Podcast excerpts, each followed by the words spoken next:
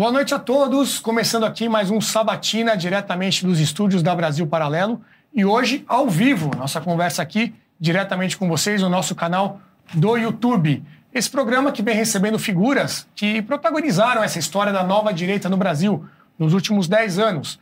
A ideia do programa é fazer uma análise, aprender com os erros, reconhecer os acertos e projetar qual é o futuro deste movimento aqui no Brasil. Existe um futuro para a direita? É isso que nós vamos investigar no nosso próximo lançamento, que será agora no dia 13 de março. A Direita no Brasil, a nossa trilogia que vai se aprofundar sobre esse assunto, trazer pessoas também que participaram. Inclusive, o nosso convidado de hoje é um dos entrevistados. Para você assistir gratuitamente esse documentário, basta se cadastrar através do QR Code que está aqui na tela. Você pega o seu celular, aponta para o QR Code e aí vai ter o link para o cadastro para você depois receber o link que vai dar acesso ao documentário. Pode fazer isso através do QR Code ou no link da descrição deste vídeo. Você só assiste de graça se fizer o cadastro. Se você já é assinante da Brasil Paralelo, não tem segredo, é só acessar nossa plataforma na segunda-feira e curtir a direita no Brasil.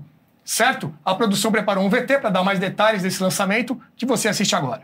De 2013 a 2023, relembraremos a trajetória da nova direita, os grandes momentos, os principais personagens, os erros e também os acertos. Conversaremos de forma franca com personagens que viveram essa história política na pele. São pessoas de todo o espectro ideológico que nos ajudaram a obter um retrato fiel da situação atual. Para assistir gratuitamente em nossa plataforma, faça o seu cadastro. O seu e-mail é fundamental para enviarmos todas as informações sobre o novo documentário e também o link que dará acesso ao filme no dia do lançamento. Nós contamos com a sua participação. Brasil Paralelo, muito mais que filmes. Até breve.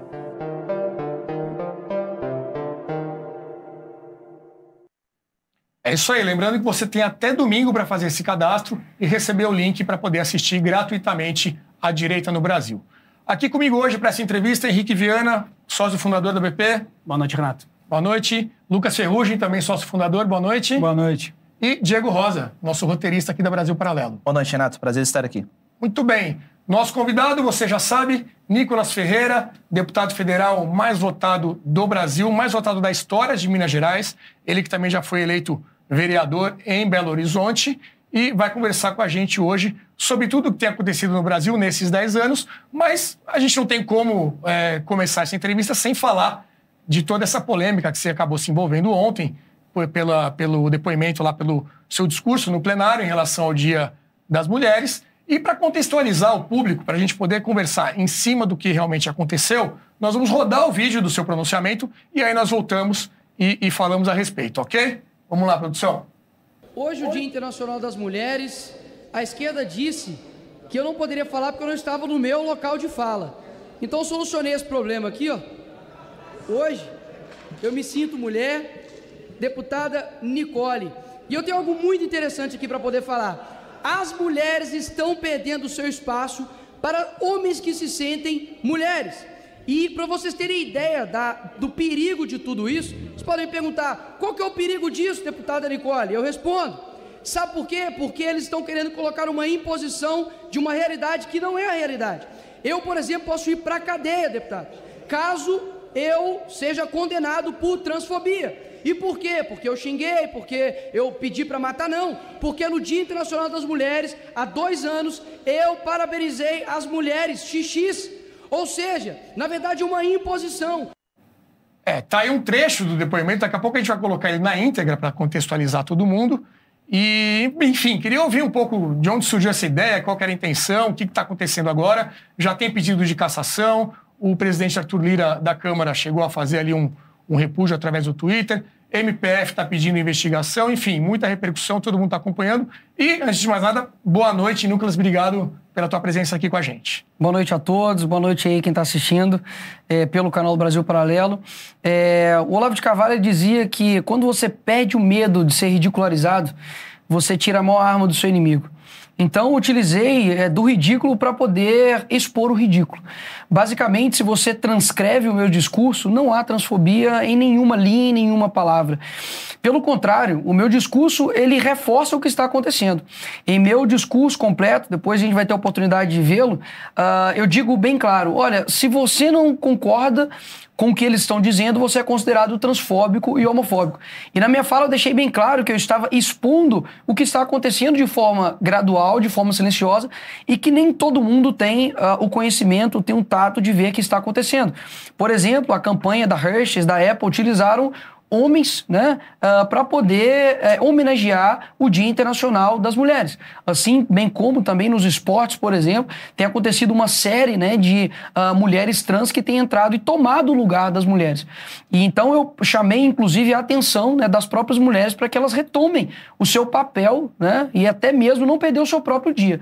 Então, obviamente, é, a questão ali, né, que eu utilizei da peruca foi uma forma de chamar a atenção.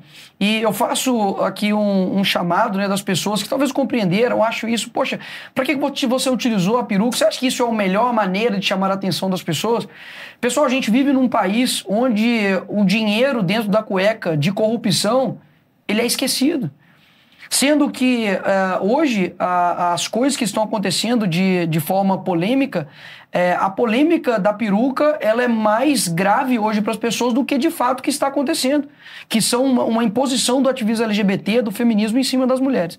Então eu utilizei eh, de um discurso que inclusive eu já tinha feito há dois anos atrás na Câmara Municipal e ainda assim sofri as mesmas medidas jurídicas que eu estou tomando agora, sem peruca. Ou seja, não é o que é falado, é quem fala. Portanto, uh, uh, não vou uh, deixar de dizer a verdade por conta de pressão midiática, por conta de pressão de esquerda. Eu sei que para poder atingir um conhecimento das pessoas sobre alguns temas, é necessário passar pelo processo. E eu me coloco à disposição para poder lutar aí pela verdade. Então, Nicolas, uma, uma pergunta aqui já sobre essa tua estratégia. E você colocou aqui já qual é o princípio da estratégia, mas ela tem suas consequências.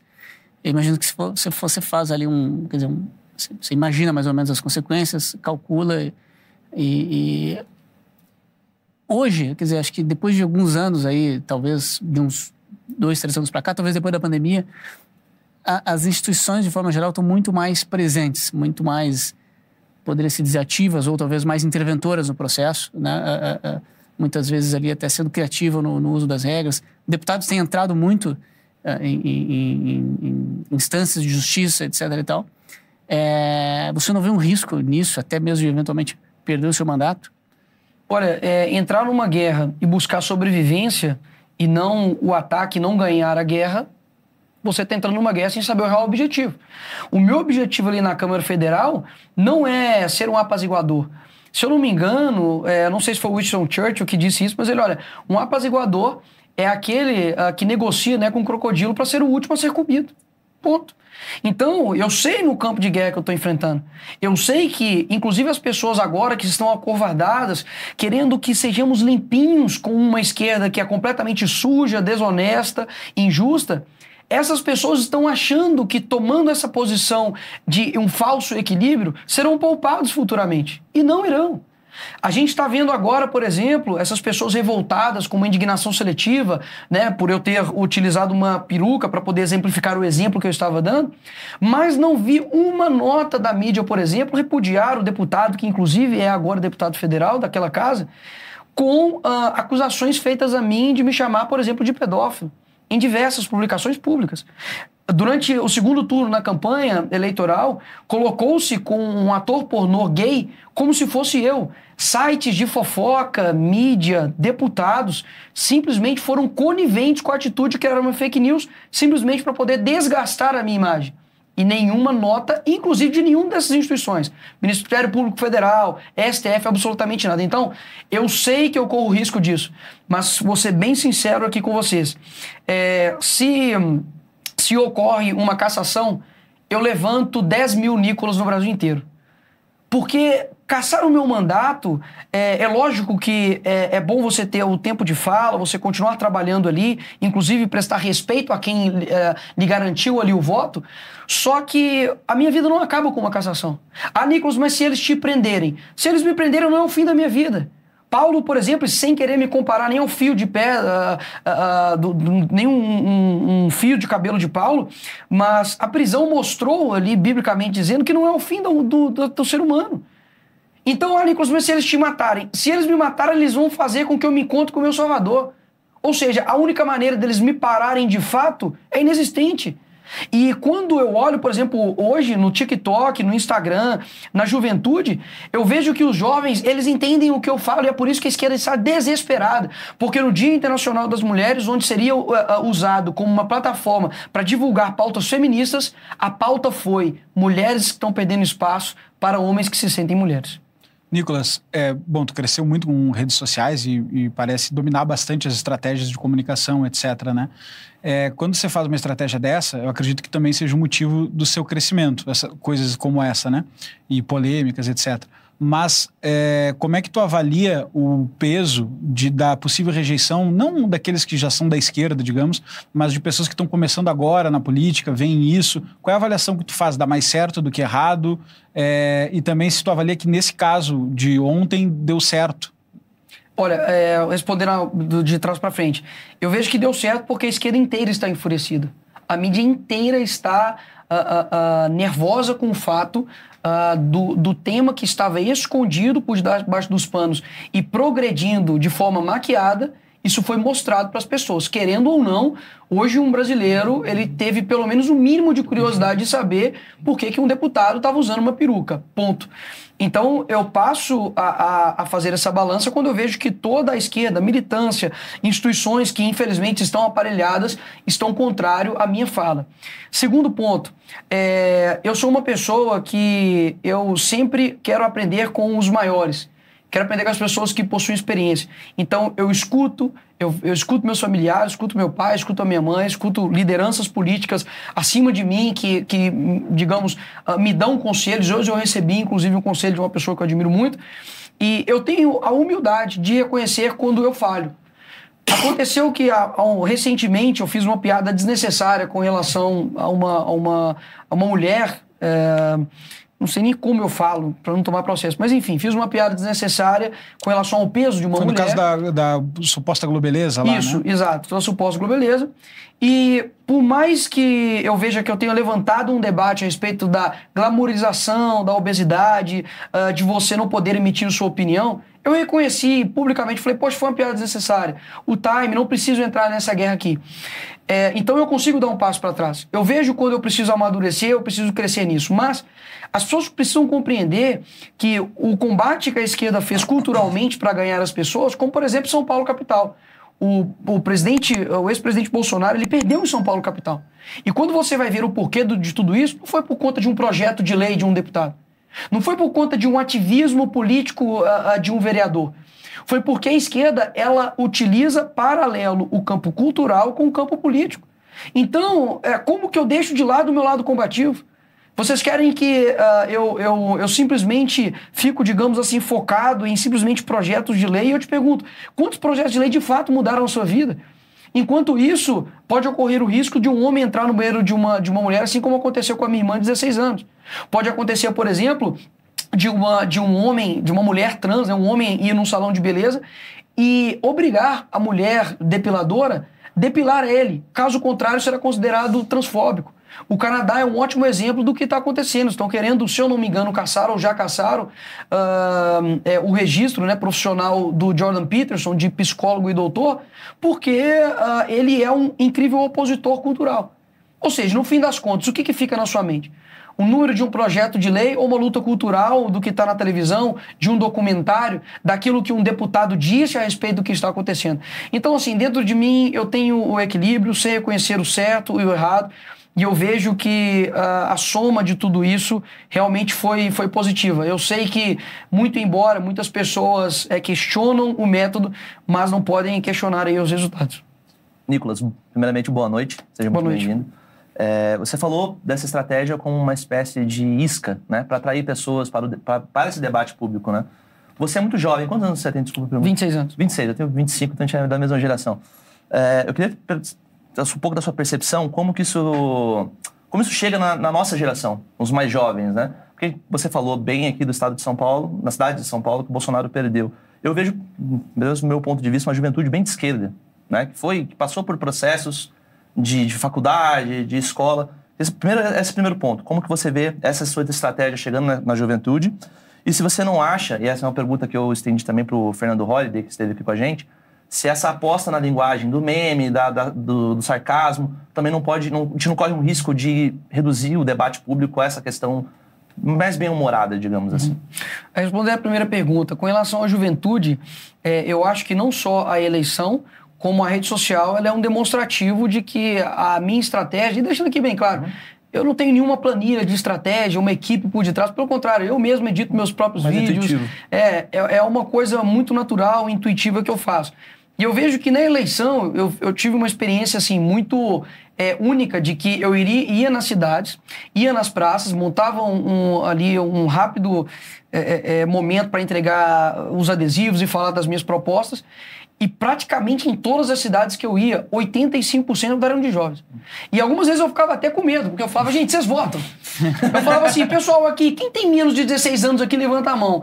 Eu não lembro qual era a cidade, se eu não me engano era Muriaé. Eu falei, pessoal, quem que aqui tem menos de 16 anos? Eu acho que uns 40% levantam a mão. Eu falei, gente, vocês não votam, mas vocês conhecem quem vota. Então, por gentileza, fala com seu pai, fala com sua mãe e a quantidade, não somente de jovens que me apoiam, mas de pais que passam a me conhecer pelo seu filho. Então eu acho que a esquerda ela não atacaria alguém que não estaria dando frutos. E eu repito aqui, é, é, tenho humildade de reconhecer quando erro, sei que não sou dono de, de, de da, da, verdade, é, sei que tenho que amadurecer, aprender em várias coisas, sei que as pessoas esperam, né, muitas das vezes, em, em que eu esteja em outros patamares, mas uma coisa eu preciso deixar muito claro: é, vem, vem a realidade das coisas. Vejam quantas pessoas, por exemplo, o meu engajamento no Instagram por exemplo, com o, o supra-sumo da esquerda que eles utilizam para tudo. Inclusive usaram ele como, uh, como porta-voz em duas propagandas do Lula, que foi o Felipe Neto. O engajamento do Felipe Neto do, na, na, no Instagram, ele é 12 ou 11 vezes menor do que o meu. E eu não digo isso como um mérito pessoal, eu digo isso como um mérito coletivo, de pessoas que durante muito tempo tiveram que ver Felipe Neto falando com seu filho e hoje pode ter a oportunidade de ver algo diferente. Já que você tocou no assunto do, do Felipe Neto, o Felipe Neto ganhou um cargo aí para, digamos assim, monitorar redes sociais, discurso de ódio dentro desse governo. O que você pensa sobre isso? É, não só isso, né? Colocou ali um, uma pessoa que cresceu na internet com a liberdade, usando da liberdade dele para atacar todas as pessoas. E agora ele Inclusive quer. Inclusive o PT e o Lula, né? Inclusive o PT e o Lula. Ganhou muito dinheiro com a internet. E agora que já está completamente estabilizado, tem um cargo no governo, já fez a, a, a sua vida financeira, quer tolir os outros de também crescerem na, na internet e dizer que necessita ter uma, uma regulamentação. Inclusive a Unesco uh, prestou um papel epífio de chamá-lo para poder é, ser um, um, norte, né, ser um exemplo de democracia. Realmente é só no Brasil que uma pessoa que imita uma foca é, pode ser um, uma referência para alguma coisa aí. Ô, Nicolas, os críticos desse estilo né, mais combativo, mais performático, digamos assim, da guerra cultural, dizem que muitas vezes a direita acaba perdendo muito tempo nisso, com discussão no Twitter e tudo mais. Enquanto isso, a esquerda ela tem quadros muito é, focados na parte de regimento, por exemplo, estudam muito como é que funciona uhum. o Congresso. Tem lá o Randolfo Rodrigues toda hora indo no STF para judicializar alguma decisão que eles perdem na Câmara ou no Senado e por aí vai. É, você acha que, que faz sentido esse tipo de crítica? De repente tem que ter cada um com o seu papel. Como é que você vê quem critica? Pô, vocês ficam perdendo tempo com isso, enquanto isso está passando o projeto. Tudo bem, você já respondeu mais, mais, ou menos sobre isso, mas também é importante, não? É, a crítica ela é válida e, como eu disse, eu absorvo tudo. E só que essas críticas eu, eu não vejo que elas prosperam, porque quem para para ver o meu trabalho, desde quando vereador, ele vai ver que eu fui o primeiro vereador a fazer resumo do meu trabalho mensalmente. Eu fui o vereador que mais apresentou proposições na Câmara de BH enquanto eu ainda era vereador. Eu tenho, se eu não me engano, eh, dois ou três projetos aprovados. Um deles, inclusive, agora, é, recentemente, onde dá prioridade para irmãos uh, é, terem preferência de matrícula na mesma escola. Porque acontece em bairros como eu nasci, bairros carentes, que a mãe ela precisa deixar um filho em uma escola e depois caminhar e pegar um ônibus até a outra escola. Ou seja, mais, mais tempo, mais onerosidade também para aquela família. Um outro também que trata a respeito uh, de todos os créditos suplementares que o prefeito executivo ele solicita, uh, tem uma justificativa. Porque basicamente o que acontecia era o prefeito, ele pedia um crédito suplementar e na verdade não tinha uma justificativa do porquê, de onde seria direcionado. E esse meu projeto de lei também foi aprovado ali uh, em Belo Horizonte. Ou seja, hoje a pessoa, o pagador de impostos, ele pode saber o destino do dinheiro dele e tem que ter uma justificativa. Caso contrário, isso será negado. Pra vocês terem ideia, uh, se eu não me engano, no final de 2020 ou final de 2019, o ex-então uh, prefeito Alexandre Calil pediu no último dia do ano 34 milhões de reais e foi aprovado. Ou seja, isso impede a corrupção, dá uma maior transparência também uh, para o dinheiro público. Então eu tenho trabalhado. E com relação à judicialização, eu não consigo. Uh, são incontáveis judicializações que eu faço. Esse ano mesmo, eu já fiz um resumo do meu trabalho e peço para que vejam lá no meu Instagram, tem lá um destaque lá, resumo do mês uh, de janeiro. Eu judicializei, fiz vários pedidos de requerimento é, com relação à utilização, por exemplo, da SECOM em prol do Lula, porque ele é uma representação de Estado e não de, de partido. Fiz diversos requerimentos com relação a que as pessoas pedem, por exemplo, no Twitter. Eu faço ali 30 minutos, mando para minha equipe jurídica. Sou combativo ali em plenário. Tenho também fiscalizado BRs, juntamente com o senador uh, Cleitinho. Faço uns vídeos né, que a gente precisa mostrar para a população o que está acontecendo. Então, sim, são várias frentes. Além disso, a recepção ali, que meu gabinete ficou lotado o dia inteiro, respondendo o processo, enfim. Eu acredito que eu tenho feito uh, o, o meu papel, tenho mostrado isso para as pessoas e aqueles que tiverem dúvida, está disponível o meu trabalho aí na rede social. Nicolas, ainda nesse ponto, você falou bastante da, da sua atuação, né? Mas além disso, pô, você é leitor e ativista, né? Do, dessa nova direita, vamos chamar uhum. assim. É, você avalia, você concorda com essa análise que o quadro técnico da direita, seja em parlamento, seja na política em geral, é, é, deficitário, precisaria agir mais de forma técnica ou acha que isso é uma análise de quem está de fora? Não, eu acho que é, os parlamentares precisam sim se preparar é, e eu faço um comparativo com a esquerda. A esquerda, ela tem uma organização aí de anos. Hoje, por exemplo, o parlamentar de esquerda, quando ele entra no Congresso, ele já tem toda uma sequência de preparação. Então já tem ali aulas de regimento, o próprio PT articula para poder ajudar aquele, aquele parlamentar. E a direita, ela está em construção. Né? Quando a gente olha nas prefeituras, principalmente no interior, tem aquelas placas, olha, desculpe os transtornos, estamos trabalhando para você. É isso. Então não espere uh, que a direita agora ela tenha uma completa articulação como a esquerda teve. Poxa, o Lula em 1976 tem uma entrevista no ABC Paulista dizendo que ele queria um socialismo para o Brasil, não a lá cubana, não a soviética, mas uma brasileira. Mas isso ia demorar 30, 40 anos. E agora, não somente o, uh, os deputados, mas os eleitores precisam ter a maior virtude da esquerda, que é a paciência. Eu sei que dá uma vontade de querer ver o Brasil já é, é, tendo as pessoas com uma consciência plena, intelectual sobre ideologia de gênero, sobre armas, uh, sobre pautas no âmbito orçamentário, com relação a, a tributo, com relação à economia. Mas quando você vê a realidade do Brasil, meu amigo, é um trabalho de uma maratona, não é uma corrida de 100 metros. Então eu creio sim, e é necessário cobrar os deputados para que tenham conhecimento legislativo, tenham conhecimento é, é, é, de regimento ali interno, saibam quais são os caminhos, por exemplo, de obstrução de pauta, saibam é, é judicializar, mas ao mesmo tempo precisam compreender que as instituições, STF, é, jurídicas em geral, elas estão completamente aparelhadas. Por quê? A esquerda tem todos os meios de ação. Enquanto não houver um domínio da universidade, enquanto não houver um domínio uh, dos meios de ação, a gente vai perder essa guerra. Então, a minha missão como político, eu estou fazendo. Mas cabe às pessoas fazerem a missão delas: levantar músicos, levantar artistas, levantar uh, jornalistas, pessoas na área uh, da literatura, porque, caso contrário, uh, o que eu mais ouvi aqui, depois que a eleição acabou, sabe o que foi? Nicolas, nós temos esperança? Como se até mesmo até eu fosse uma pessoa que fosse trazer a solução para o Brasil. E não depositem isso em mim. Porque nós erramos nisso como direito. De depositar, digamos, a solução do mundo inteiro para uma pessoa. Não vai ser uma pessoa que vai mudar. O professor Olavo de Carvalho deixa isso bem claro. Olha, ele diz assim: existe esperança para o Brasil? Existe.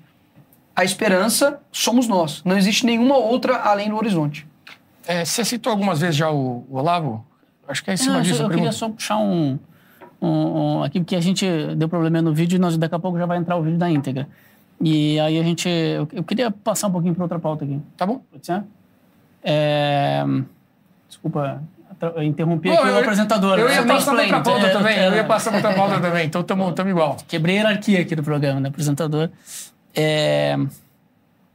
Mas a gente, eu, eu tenho uma lembrança, a última lembrança que eu tenho, última, né? A, a primeira lembrança que eu tenho tua é um vídeo ah, na pandemia, né? Do Fica em Casa, né? Você, eu não lembro bem como é que era o vídeo, mas eu lembro de um, de um vídeo polêmico e, se eu não me engano, até a gente veiculou. A gente usou num documentário, Um do- documentário, do Sete né? Denúncias. Exemplificou, né?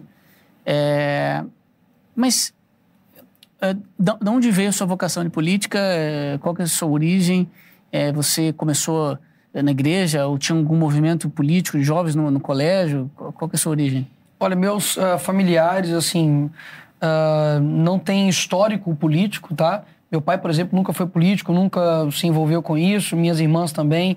É, então, basicamente, foi um- uma vontade, assim, uma vontade que aliou com a vocação. É, não, não me considero os melhores políticos do Brasil, mas me considero uma pessoa que consegue comunicar, que consegue representar principalmente, que é a função ah, do político. E eu me recordo que durante a universidade isso foi escalonando. Então eu fiz um vídeo na Comissão de Direitos Humanos da Assembleia de Minas Gerais, onde eu entrei, pedi a palavra, disse que eu estava agradecido pela esquerda que estava ali, porque graças a eles eu não, não era ah, de esquerda. Então foi um choque para eles. Lembro que falei: olha, vocês não têm moral para falar em liberdade, vocês não têm moral para falar em democracia e vocês são um bando de comunistas safado. Muito obrigado. E aí, na época, sim, eu tinha 17 anos de idade, todo mundo falou assim, cara, o que que tá acontecendo? E eu lembro que esse vídeo estourou, foi meu primeiro contato, digamos, com rede social e crescimento. Que ano foi isso aí? Isso foi em 2000 e, ah, 2016 ou 2017, se eu não me engano, né? E, e, não, se eu não me engano, 2015 ou 2016. E nisso veio o impeachment da Dilma, eu comecei a me envolver ali com as manifestações, a falar nos carros de som, comecei a fazer os meus vídeos e, e fui, foi escalonando. Até que chegou na pandemia, realmente foi o momento onde eu mais cresci é, é, nas redes sociais, depois da- das eleições de agora. E- Mas nisso você já você estava participando de, de- desses movimentos de rua? Você estava Isso, eu fazia algum isso. movimento? Eu faço parte né, do, do Direito a Minas, que foi um movimento né, fundado pelo hoje deputado federal Júnior Amaral, pelo também deputado ah, estadual Bruno Engler. E foi um, um movimento que foi crescendo, tomando corpo. E eu lembro que naquela época a gente já usava a camisa do Bolsonaro, pedindo o presidente Bolsonaro. E eu lembro que a gente era considerado os estranhos. O pessoal de direita que, poxa, a gente precisa votar em pessoas mais equilibradas, enfim. E, e- e muito por conta disso também nós ganhamos o apreço amizade, companheirismo do Bolsonaro, né, dos seus filhos, porque viram que nós estávamos apoiando ele desde, desde então. Vocês chegaram a conhecer ele naquela época? Chegamos a conhecer, inclusive eu conheci ele quando a Maria do Rosário representou o Bolsonaro no STF. E quando eu cheguei na porta é, do, do gabinete dele, ele saiu e falou: Ô pessoal, é, eu vou receber vocês, mas olha, hoje eu posso perder isso aqui. E mostrou o paletó. Mas se vocês quiserem, pode me acompanhar. E aí eu acompanhei ele, chegou no, no, no Salão Verde, onde dá as entrevistas, e aí eu fui e, e vi ele falando, falando: olha, a Maria do Rosário, até hoje, com aquela questão lá da declaração que ele deu, que não merece ser estuprada, parará pororô, e eu vi que ele estava tenso, estava assim, né, poderia realmente de fato perder o cargo. E depois a gente foi conversando e vendo que, assim, desde aquela época ele permaneceu tendo ali a mesma essência. Mas enfim, chegou o momento da pandemia, eu fiz esse vídeo na favela onde eu nasci, acabando no Pai Tomás, mostrando que era impossível ficar em casa sem trabalhar. Mostrando a hipocrisia, fazendo um paralelo com os atores da Globo. Então eu fui colocando a Anitta dizendo: ai pessoal, hoje eu aprendi francês. O que, que vocês fizeram hoje?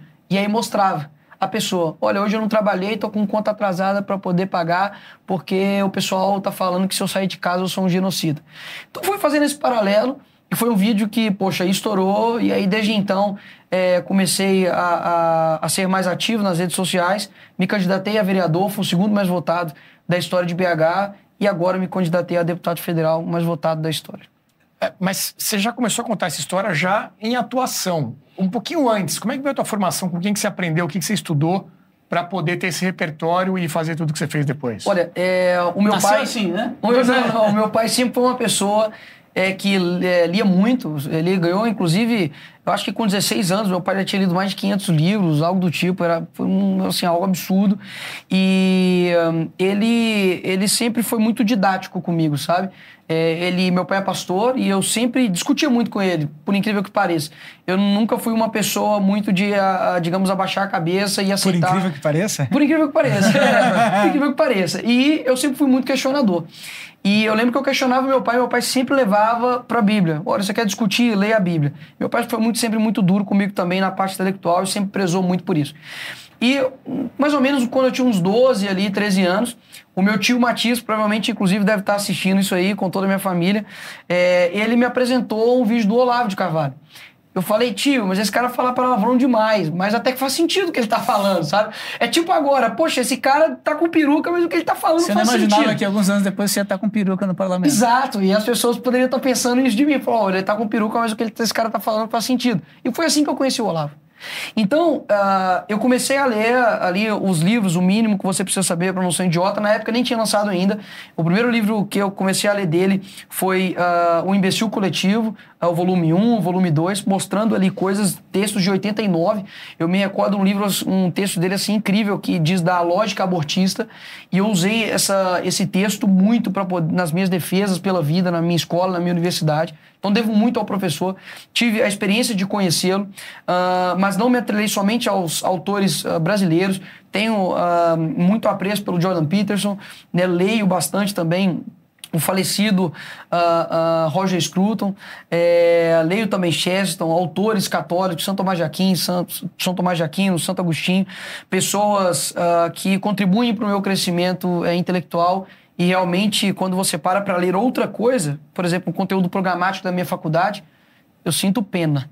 Quando, por exemplo, no meu, na minha faculdade eu tive que ler Marilena Chauí e você está com um contato, por exemplo, de leitura de ortodoxia e você tem que pegar um livro da Marilena Chauí realmente assim, é, você tem que tomar um engove. Faculdade então, do que você faz, Nico? Desculpa. Eu, eu, eu finalizei minha Finalizou? faculdade de, de Direito, sou formado ah, em Direito é, e durante a faculdade, principalmente, eu vi a verdadeira face da esquerda. Então, hoje, inclusive, quando as pessoas falam, nossa, Nicolas, como você aguenta essa pressão midiática da esquerda, de pessoas te caluniando e te atacando? Eu falo, vocês não têm ideia o que é um ambiente acadêmico. É muito pior. Eu já enfrentei muitos, é, é, muitos personagens de esquerda ali dentro, ali, sem ter câmeras, sem ter é, é, reconhecimento, sem ter rede social. Eu acredito que esse foi o processo de deserto que me preparou para o momento de agora. Cara, isso que eu queria saber um pouco mais, porque é pressão midiática, tá falando, né? Mas agora nas eleições foi super conturbado também, derrubaram redes sociais que tu usava para trabalhar, tu fez muitos vídeos explicando essa situação. Agora de novo pressão midiática, questionador, perfil, né? Como é que é pessoalmente, digamos assim, como é que é para ti pessoalmente? O que que tu tá ambicionando e, e, qual é o peso de lidar com isso do dia a dia? Como é que tu foi te acostumando com esse dia a dia, digamos assim? Olha, eu vou contar algo aqui que eu nunca contei anteriormente, né? De, do que acontece no privado. É claro que a gente tem uma força, né? Inclusive, uh, eu, eu sempre coloco a minha fonte de força numa fonte inesgotável, que é Deus, porque se eu tivesse me escorando nas minhas próprias forças, uma hora iria acabar. Se eu tivesse depositando as minhas forças na minha família, uma hora também isso iria cessar, porque uh, os meus familiares também são humanos. Então, eu deposito minha, minha confiança, minha fonte de força em Cristo. E, mas, ainda assim, é, eu não sou super-humano. Eu não sou um anjo, eu não sou uma pessoa é, que está fora da realidade do ser humano. Então, sou um ser humano que tem sentimentos, que sente as coisas. E eu vejo que foi um processo, sabe? Então, desde a escola, os meus a, a, amigos de escola, colegas ou ex-colegas, né, que deixaram de ser por conta de posicionamentos, sabem que eu sou assim desde a escola. Desde o privado eu sou assim. Na universidade também é a mesma coisa. Por no meu segundo semestre eu chamei a polícia para minha professora de filosofia. Chamei a polícia, a polícia bateu na porta, porque ela não tinha deixado eu fazer a minha prova em dupla, porque eu era. falou que eu tinha meu Deus para poder fazer, e era uma professora feminista, inclusive.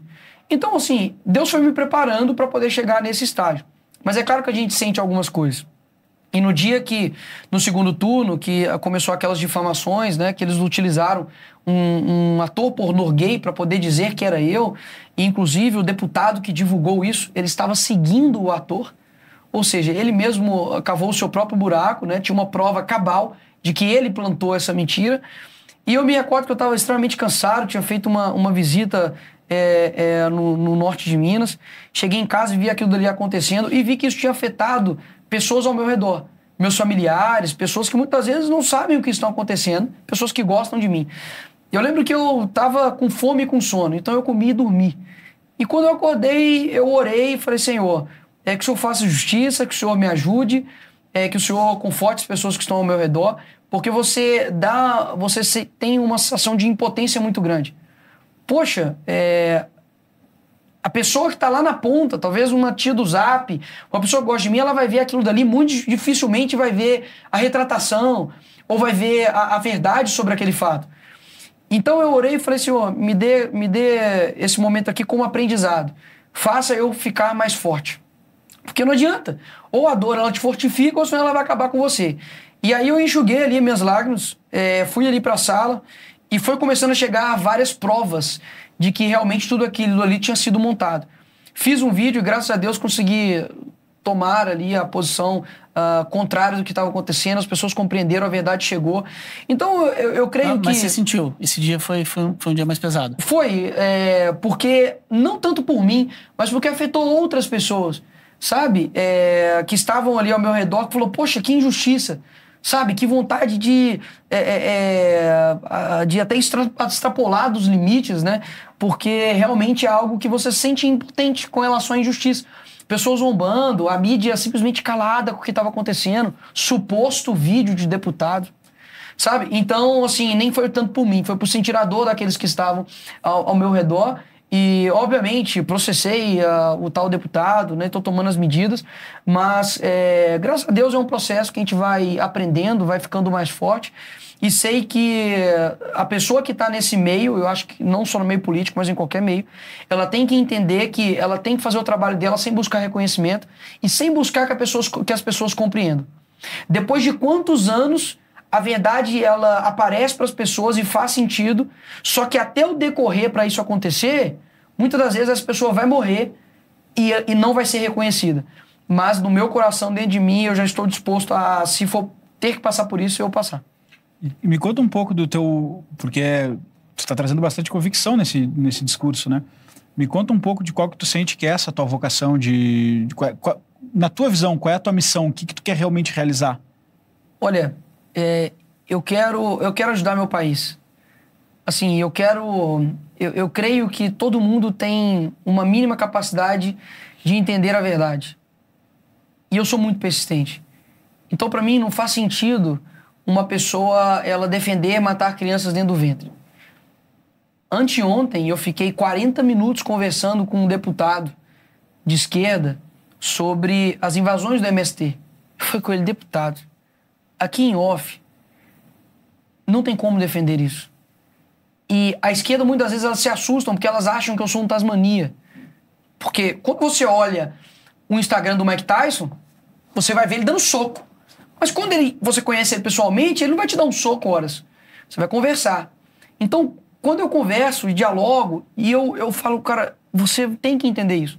Até mesmo ontem, depois que o Boulos me atacou e fez todo aquele circo, eu desci e falei, chamei ele, Boulos, vem cá. O que, que eu fiz de errado? Me mostra um artigo penal que mostra uh, que deboche é crime. Você ter ideia do tanto que a esquerda ela é contraditória com seus princípios, de que eles estavam dizendo que eu estava ali implorando para que o Boulos não me colocasse na comissão de ética. Ou seja, se eu não dialogo, eu sou um ditador, um direitista raivoso que não quer diálogo. Se eu dialogo, eu sou a pessoa que cedo para a esquerda e eles também tiram vantagem disso. Então, qual que é o meu objetivo em tudo aquilo que eu faço? É levar a verdade. Eu acho que é, o Brasil ele pode ser um país incrível. Quando você viaja para os Estados Unidos, você fala, poxa, como que o nosso país poderia ter essa infraestrutura? Como o nosso país poderia ter essa cultura? Mas, é, infelizmente, a gente tem uma cultura forte, mas as pessoas não conhecem a, a história, por exemplo, do Brasil. E é isso, por exemplo, que o Brasil Paralelo tem feito, por exemplo. De mostrar a verdade sobre as coisas, de mostrar os dois lados, de conseguir é, levar um, um, um insumo intelectual mais profundo. Então eu creio que o meu principal objetivo é aquilo que eu quero, é representar as pessoas, mesmo que isso exija sacrifícios, mesmo que isso exija é, noites é, sem sono, mas eu creio que eu tenho um objetivo aqui na Terra que é ser sal e luz. E eu sei que quando a luz ela chega nas trevas, as trevas se incomodam. E o sal ele tem duas características que eu acho que é o meu propósito, que é gerar sede nas pessoas. Eu quero, eu quero, eu quero ser dessa forma. Eu quero defender a verdade, eu quero ser um cara firme. Então eu quero trazer sede para a juventude de que ela possa ser um cristão, ela possa ter seus princípios, sem precisar curvar perante a, a pressão do coletivo e também ser um conservador. O sal ele conserva. Então eu sei que esse mundo ele é uma carne podre. Eu já li a Bíblia, nós sabemos o que vai acontecer no final, graças a Deus. Então não há, digamos, uma salvação para esse mundo na totalidade, porque esse mundo jaz no maligno. Mas eu, como cristão, eu preciso ser sal, eu preciso conservar essa carne podre. Ou seja, o máximo de tempo que eu conseguir é tirar as pessoas do, do, do mal e conseguir conduzi-las para o bem, eu vou ter completado minha missão. Nicolas, você ficou conhecido aí como um grande defensor do presidente Jair Bolsonaro, né? É, e também se envolveu em alguns debates mais acalorados com figuras da própria direita, né? De outros setores da direita, mas dentro da própria direita. Alguns analistas apontam que esse racha que a direita teve nos últimos anos pode ter sido um dos grandes fatores que fizeram o Bolsonaro não conseguir se reeleger. Foi por uma margem pequena ali de votos, né? acho que, se não me engano, 2 milhões. É, olhando para trás, você faria algo diferente? Você acha que faltou um pouco de poder de autocrítica da direita, ou até mesmo discutir as diferenças de dentro da direita, dentro de casa, internamente? Eu acho que o ponto principal você tocou aí. Eu acho que roupa suja lava-se em casa. É, a esquerda, as pessoas não a, acreditam que não, mas isso acontece. Eles brigam entre si e muito, a ponto de é, pessoas dizerem para mim assim: Isso, Nicolas, é, de esquerda, tá? É, é, pede mesmo a saída do, do ministro das Comunicações, porque ele é lá do meu estado e isso vai ser bom. E isso um deputado de esquerda falando, tá? Então, a esquerda, ela não tem honestidade alguma, nem com seus próprios companheiros aí. Mas eles lavam a roupa dentro de casa. Você nunca vai ver nenhuma base de esquerda atacar o Lula. Porque eles sabem que, no fim das contas, eles precisam dele lá uh, na presidência, porque é um poder gigantesco.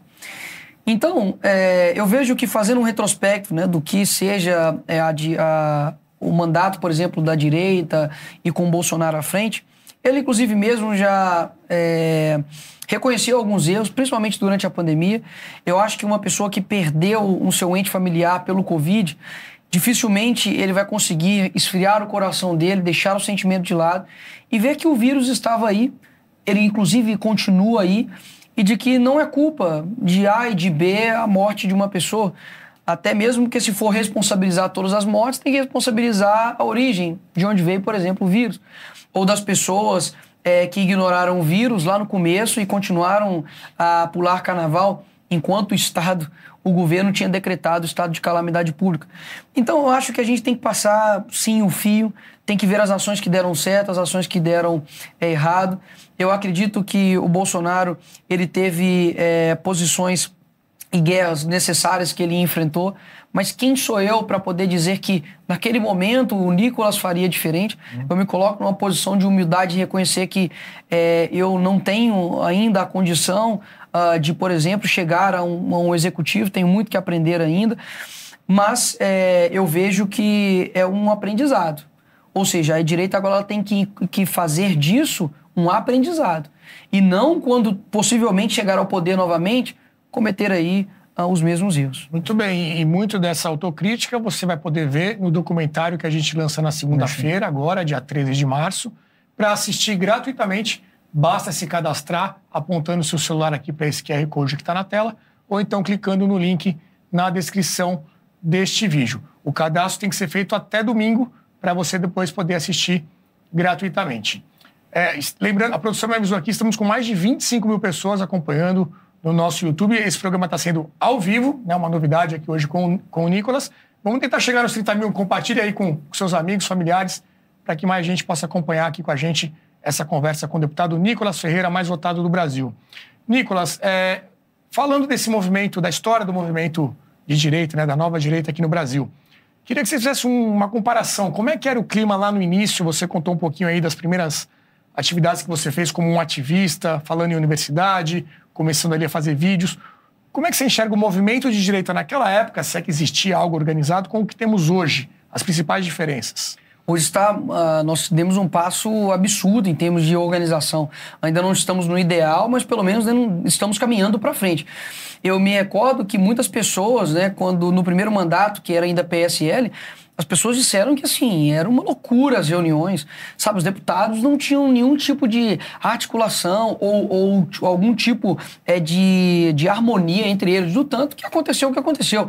PSL quebrado, uma discussão absurda dentro do partido, cada um querendo tomar o poder, várias pessoas, inclusive, que se elegeram com o nome do Bolsonaro, atacando o próprio Bolsonaro. E hoje nós já temos já reuniões do PL, nós já temos pautas definidas, temos uma liderança, conseguimos nos articular, temos reuniões semanalmente, já tivemos, inclusive, inclusive é, por uh, iniciativa do deputado Eduardo Bolsonaro e do Sérgio. Santana, que está à frente do Instituto Conservador Liberal, de dar aulas sobre regimento ali uh, para os uh, deputados uh, novatos. Então nós já demos um passo incrível. E hoje nós temos inúmeras páginas é, de informações, nós temos diversos jornais independentes, é, e naquela época, falo para os senhores que estão nos assistindo, a única página que existia de direita era era era o era o Jair, era o Jair alguma coisa. Jair do, era alguma coisa 2.0 que começou assim, só de meme, uma coisa assim muito caricata em Joaquim apoio Teixeira. ao Bolsonaro. Joaquim Teixeira também é um, é, um, é, um, é um antigo, mas hoje nós já temos uma condição de chegar em pessoas que nunca tinham ouvido direita e para elas era um tabu falar sobre conservadorismo. Então, eu acho que nós demos um passo importante, estamos caminhando, não chegamos no ideal, mas é necessário ter esse processo. Não dá para você chegar para uma, criança, digamos aí, é de. Deixa eu ver, nós começamos aí à direita, digamos, em 2018. Nós temos aí é, cinco anos, né? Cinco anos. Chegar para uma criança de cinco anos e falar: opa, vamos correr, Ó, tem que, tem que estudar geometria aí, tem que passar de ano e fazer exigências que não cabem para o momento. E, você acha que. Desculpa interromper vocês antes de seguir, mas eu só quero honrar um compromisso com a nossa audiência, porque é uma coisa que a gente critica na imprensa e não pode fazer a mesma coisa. O pessoal da produção tá com o vídeo na íntegra, que nós conseguimos só passar um pedaço no começo. Eu queria que a gente passasse ele na íntegra para contextualizar a polêmica, porque o corte sempre capa a mensagem Sim. e as pessoas não conseguem avaliar E fazendo só um adendo, a mídia fez questão de cortar o meu discurso, não colocou ele por completo, colocando como se a, a peruca ela fosse uma forma de ridicularizar as mulheres. Então, inclusive, eu, eu já fiz até um pedido né, de retratação para essas mídias, para que eles postem uh, o vídeo na íntegra né, na íntegra, para que não tenha distorção aí no contexto da minha fala. Produção, pode soltar o vídeo na íntegra aí, por favor. Boa tarde a todos. Hoje, o Dia Internacional das Mulheres, a esquerda disse que eu não poderia falar porque eu não estava no meu local de fala. Então, solucionei esse problema aqui, ó. Hoje, eu me sinto mulher, deputada Nicole. E eu tenho algo muito interessante aqui para poder falar. As mulheres estão perdendo seu espaço para homens que se sentem mulheres. E para vocês terem ideia da, do perigo de tudo isso, vocês podem me perguntar: qual que é o perigo disso, deputada Nicole? Eu respondo: sabe por quê? Porque eles estão querendo colocar uma imposição de uma realidade que não é a realidade. Eu, por exemplo, posso ir para a cadeia, deputado, caso eu seja condenado por transfobia. E por quê? Porque eu xinguei, porque eu pedi para matar? Não. Porque no Dia Internacional das Mulheres, há dois anos, eu parabenizei as mulheres XX. Ou seja, na verdade, uma imposição. Ou você concorda com o que eles estão dizendo, ou caso contrário, você é um transfóbico, homofóbico e preconceituoso. E aqui eu não estou defendendo o meu umbigo, a minha liberdade. Eu estou aqui para poder dizer que eu estou defendendo a sua liberdade. A liberdade, por exemplo, de um pai recusar de um homem de dois metros de altura, um marmanjo, entrar no banheiro da sua filha sem você ser considerado um transfóbico. Liberdade das mulheres, por exemplo, que estão perdendo o seu espaço nos esportes, estão perdendo o seu espaço até mesmo em concurso de beleza, senhores. E pensa só isso: uma pessoa que se sente simplesmente algo impõe isso para você. A Apple, por exemplo, hoje ela está homenageando no Dia das Mulheres um um homem que se sente uma mulher, que inclusive é um ativista da obesidade. A Hershey's, por exemplo, também colocou um homem que se sente uma mulher na propaganda das mulheres. Então aqui eu vou tirar porque eu sou gênero fluido, e aí eu volto aqui para o Nicolas homem aqui, para poder dizer o seguinte: mulheres, vocês não devem nada ao feminismo. Pelo contrário, o feminismo que exalta mulheres que nada fizeram pelas mulheres.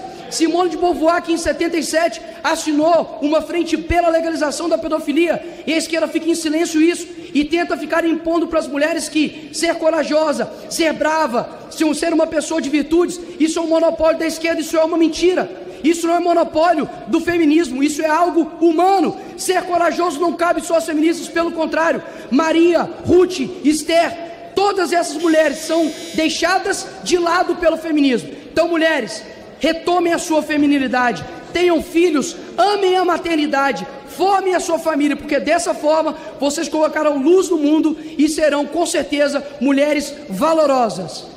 Por fim, parabéns mulheres, sem vocês nós não seríamos nada. Obrigado, presidente. Senhoras e senhoras, voltemos. Melhor.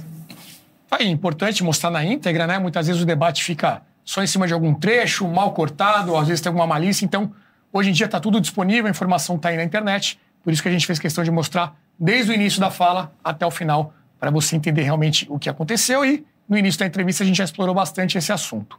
Henrique. É, você está fazendo justamente aí um retrospecto da, da evolução da direita e mostrando que hoje já começam os primeiros passos de amadurecimento, e, mas ainda assim é jovem. É, mas no meio desse caminho tem um 8 de janeiro. Né? E, e, e aí tem várias análises né, que, que têm sido feitas. É, e, e, uma delas é de que é, a direita é, incorreu nesse erro por, por falta de de maturidade, eventualmente por falta de, de liderança. É, você tem ah, algum pensamento sobre isso? Claro, é, eu vejo que aquele momento ali é, tiveram pessoas que no calor do momento entraram é, ali naquele, naqueles atos ali né, de vandalismo e muito por conta, acredito que de um sentimento de um imediatismo, ou seja, precisamos mudar o Brasil, vamos tomar aqui o espaço e assim nós vamos, espaço físico que nós vamos tomar é, o espaço do poder. E as pessoas confundem, né? É o poder nominal realmente com o verdadeiro poder. A gente viu que mesmo durante né, o Bolsonaro sendo presidente da República, é, o poder não se restringe ao poder do executivo né, as universidades, meios de produção, meios uh, culturais continuaram com seu poder e crescendo ainda. E eu estive é, tanto na Colmeia, que é o presídio feminino, onde está ali retida as mulheres do, do, uh, do dia 8, e também anteontem estive na Papuda, que estão ali o presídio né, masculino. E eu fui lá e deixei algo bem claro. Eu falei: olha, eu sou uma pessoa de direita, sempre tive essa linha e sempre vou manter. Cometeu, tem que pagar. Então, uh, quem cometeu, uh, que, quebrou o patrimônio público, quem invadiu, uh, quem realmente for um criminoso aqui, não me importa sua comida que você está comendo, não importa se você está sendo bem tratado, eu não estou nem aí, porque é assim que eu trato criminoso, ponto. Agora, o que eu vi lá dentro foi algo completamente diferente. Eu perguntei, por exemplo, eu fui em quatro celas de mulheres, cada um mais ou menos com 80 mulheres dentro. Perguntei, quem aqui, por gentileza, levanta a mão que não estava, que chegou depois em Brasília dos atos de vandalismo que aconteceu ali na Praça Três Poderes. 80% levantaram as mãos. Quem aqui é, nem estava na Praça dos Três Poderes estava no QG? A mesma quantidade de mulheres levantaram a mão. Quem entrou no ônibus e nem sabia que estava sendo levada para o presídio? Um monte de mulheres levantaram a mão. É, tem mulheres lá dentro é, que estão com máquina de oxigênio lá dentro. Tem uma mulher lá que ela, ela foi descoberta o, o, o câncer dela dentro da cadeia. Tinha uma mulher, se eu não me engano, de mais de 60 ou 70 anos lá dentro, presa, é, sem nenhum contato com seus familiares, há quase um mês e meio, dois meses, completou agora dia 8 de março. E lá na Papuda, eu conversei com, com dois pátios de homens, contendo 300 em cada um, e é, um homem lá, a, a mulher, a, a, mãe dele morreu e ele não teve a oportunidade de sair para poder é, ver ir no, no velório de sua mãe. E assim, o Lula, por exemplo, quando ele estava preso, o seu neto morreu e ele teve essa oportunidade. E com razão. Acredito que a pessoa deva ter o tempo de luto dela ainda assim ali preso e visitar, né? Só que não foi concedido para esse homem que foi colocado 11 tipificações criminais nele sem individualização da pena. Todas as pessoas que foram presas nos atos de 8 não teve individualização da pena, repito. E esses 11 tipificações penais, dentre os 11, quatro são de leis do terrorismo. tem ali dentro, por exemplo, mão armada, sendo que as pessoas não estavam nem usando armas. Ou seja, são muitas coisas que precisam ser apuradas. E eu disse para todos eles: é necessário trazer a CPMI, porque dessa forma a gente vai poder inquiri-los, vai poder chamá-los, para o Brasil ouvir da boca deles. Porque uma coisa é o Nicolas Ferreira falando, outra coisa é, eu esqueci o nome do rapaz, não sei se é Guilherme, se é Ricardo, mas é, a família dele inteira tem aquele, aquela doença dos ossos de vidro. E ele me mostrou uma foto, e eu vou mostrar isso terça-feira, agora, dessa semana, em plenário, que ele está há dois meses sem ter contato com sua família, essas pessoas são dependentes dele. E ele me mostrou a foto, ele é uma pessoa, assim, ele falou: Olha, eu sou uh, presbítero da minha igreja, sou uma pessoa cristã e pode investigar. Ou seja, é o primeiro momento na história, eu acho que da humanidade, de que o criminoso, ele pede investigação e as pessoas que acusam essas pessoas de criminosos não querem investigação. Alguma coisa de errado está acontecendo aí. E, inclusive, a gente viu agora, para finalizar, a questão do Capitólio, que saiu depois de dois anos as imagens internas dali, mostrou um homem que, a, a, que foi o mais simbólico ali, né? Que estava inclusive utilizando ali um, um chifre e colocando ali a, a roupa é, com as, com as cores dos Estados Unidos, de que ele entrou livremente no Capitólio resguardado por dois homens ali uh, é, policiais, passou por uma barreira de policiais e absolutamente ninguém disse nada. Isso dois anos depois do acontecido. Ou seja, algo precisa ser esclarecido. Você acha que a CPMI sai? Acredito que sai. Porque já tem as assinaturas, mas estão. Acredito que sai, acredito que é, semana que vem a gente já tem uma novidade com, com relação a isso, tá? Vejo que a Constituição ela precisa ser cumprida, não precisa ter o apelo pro, pro presidente Rodrigo Pacheco, porque é algo constitucional. Na próxima sessão ela é instaurada de forma automática, mas quem chama a próxima sessão? Adivinha? O presidente do Senado. Então acaba que ele retém esse poder de, Mas, de negociar. Vai ter que chamar pra algum momento um tem que ser chamado. Uma coisa... Sim, espero que sim. Agora, a composição da própria CPMI e dos membros também é feita por presidente do Senado. Ou seja, acredito que será uma batalha muito grande. É, sei que podem, inclusive, ter pessoas ouvindo aqui que sejam um dos familiares das pessoas que estão lá dentro. É, falo isso para eles e repito aqui para todos vocês. É, não somos super-heróis, não tenho soluções e deixei bem claro para eles. Hoje, infelizmente, não existe mais conhecimento jurídico. Há relacionamento jurídico. Por isso que está acontecendo todas essas uh, excessos jurídicos e a gente fica de mãos atadas. Ah, mas vocês foram eleitos para poder nos representar tudo possível que está ao meu alcance ao alcance dos deputados nós estamos fazendo. Que é instaurar a CPMI, coletamos assinaturas, inclusive ressalto o nome aqui do deputado André Fernandes, que foi atrás das assinaturas, coletou inclusive até para mais, é, e esse é o nosso único recurso. Então, qualquer cobrança além disso realmente é injusto. Nicolas, uma curiosidade.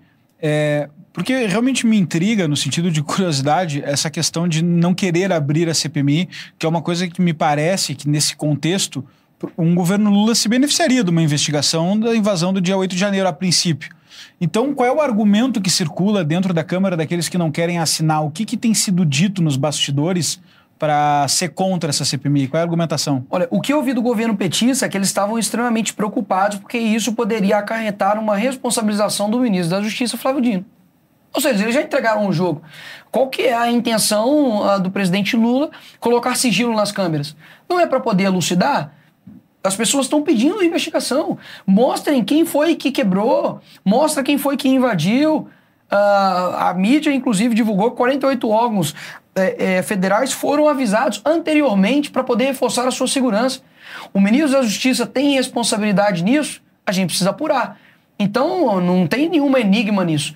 O governo Lula está extremamente preocupado com o que pode acarretar e ser elucidado com a CPI. Tem, inclusive, negociado cargos, emendas para retirada de assinaturas. É, o que né? saiu na mídia, e retomo aqui, a mídia divulgou, é de que o governo tem empenhado em retirar as assinaturas com barganhas, seja de cargos, seja é, é, a retirada de emendas, seja é, é, com a compra também né, desses, desses parlamentares. E isso, repito, a mídia tem divulgado, só estou aí passando a informação para frente. Ainda sobre o 8 de janeiro, só queria fazer uma pergunta antes de poder passar, que é, é quando o Bolsonaro perdeu as eleições, ele adotou um silêncio muito forte e as coisas começaram a subir a temperatura. As pessoas entenderam aquele silêncio, parte as pessoas não, mas parte da base dele entendeu aquele silêncio como alguma mensagem subliminar. Nisso começaram os acampamentos nos QGs que progrediram e começaram a crescer, é, achavam que iam durar um tempo, durou muito mais. É, realmente, naquele momento, a gente via circular muita fake news do tipo em 72 horas, o ministro está preso, aquelas coisas todas. E a temperatura subiu até acontecer os atos é, violentos do 8 de janeiro, tá? É, a crítica foi óbvia.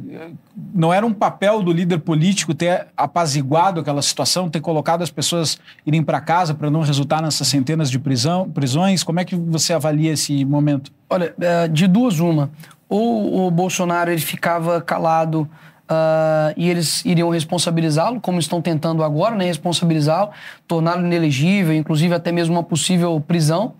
Ou ele falaria e eles iriam responsabilizá-lo também por algum ou qualquer ato que acontecesse.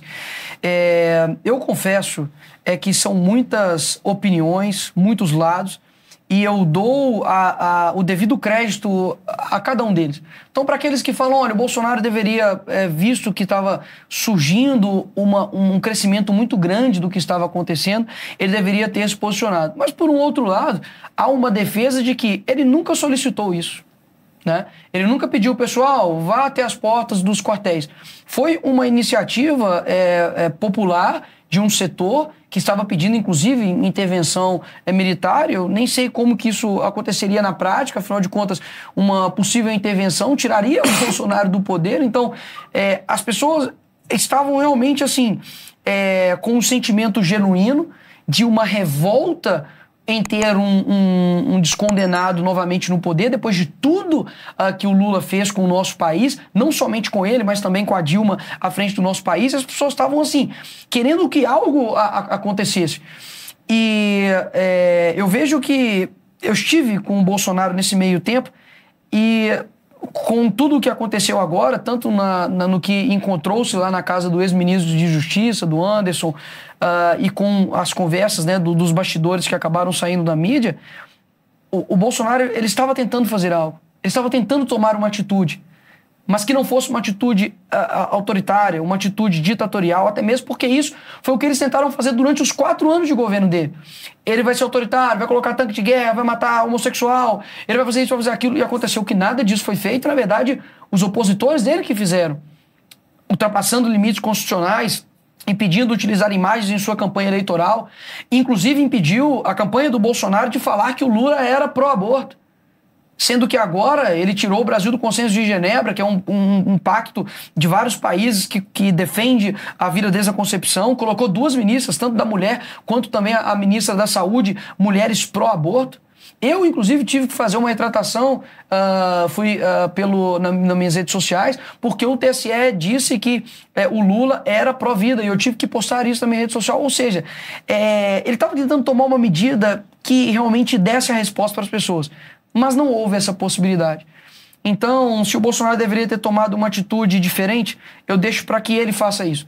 Se algum dia ele reconhecer que ele deveria ter tomado uma atitude diferente, é, eu espero que isso saia da boca dele e não simplesmente eu ficar aqui fazendo um juízo de valor daquilo que ele deveria ou não ter feito. Nicolas, é, você falou aí que o Bolsonaro de fato nunca pediu para que as pessoas fossem para frente dos quartéis e não me recordo de ter feito mesmo mas também nunca desincentivou, né? Você usou aí do argumento de que se ele não falasse nada, as pessoas acusariam, como parte de alguns setores da empresa tem feito, mas se ele tivesse falado, ele também seria é, responsabilizado. É, o que você quer dizer com isso? Porque não, não me parece um pouco plausível. Assim, se ele tivesse aparecido, vamos fazer esse exercício. Tivesse aparecido, desmobilizado as pessoas, saiam de frente do quartel, dos quartéis, perdemos a eleição, aceitaremos o resultado e voltaremos daqui a quatro anos. Qual seria o cenário que você pensa que ele poderia ser responsabilizado de alguma forma? Olha, é uma possibilidade. Inclusive, acredito que eu sou adepto a ela. Mas é, eu não acredito que aquelas pessoas elas estavam mais ali é, seguindo uma, digamos, pelo Bolsonaro. Do tanto que muitas pessoas, inclusive, estavam revoltadas com o próprio Bolsonaro. Você acha que tinha chance até de, então, de ele pedir? Eu acredito, não... eu acredito que tinha a, a, enorme chance de mesmo ele solicitando das pessoas saírem dos quartéis, as pessoas tomarem medidas e dizer: não é pelo Bolsonaro que nós estamos fazendo isso. Nós estamos fazendo isso porque nós somos patriotas, nós queremos um país diferente. E, e foi se colocado uma situação do bode, né? O professor de Carvalho dá essa, essa, essa, essa história, digamos assim, uma analogia muito boa para poder elucidar isso. É, você está numa sala vazia, uma pessoa entra, coloca um bode e sai. E depois, se você se você cuida desse bode, a pessoa fala: Poxa, que você está metendo a mão no meu bode? Não é seu. Se você não cuida dele, a pessoa fala: Por que você não cuidou do meu bode, seu insensível? Por que você não tomou a ação? Então, ele poderia ter tomado a, a medida que for, ainda assim cairia nas costas dele essa responsabilização. E só para finalizar, isso foi, foi é, muito é, visto, não precisa falar o que aconteceria, porque isso aconteceu durante a pandemia. Durante a pandemia, ele disse: pessoal, nós precisamos é, é, deixar as pessoas trabalharem, caso, caso contrário, elas vão morrer de fome. E qual foi o discurso da esquerda? Fique em casa e a economia a gente vê depois, porque a vida é mais importante do que a economia. E o que aconteceu? A economia veio.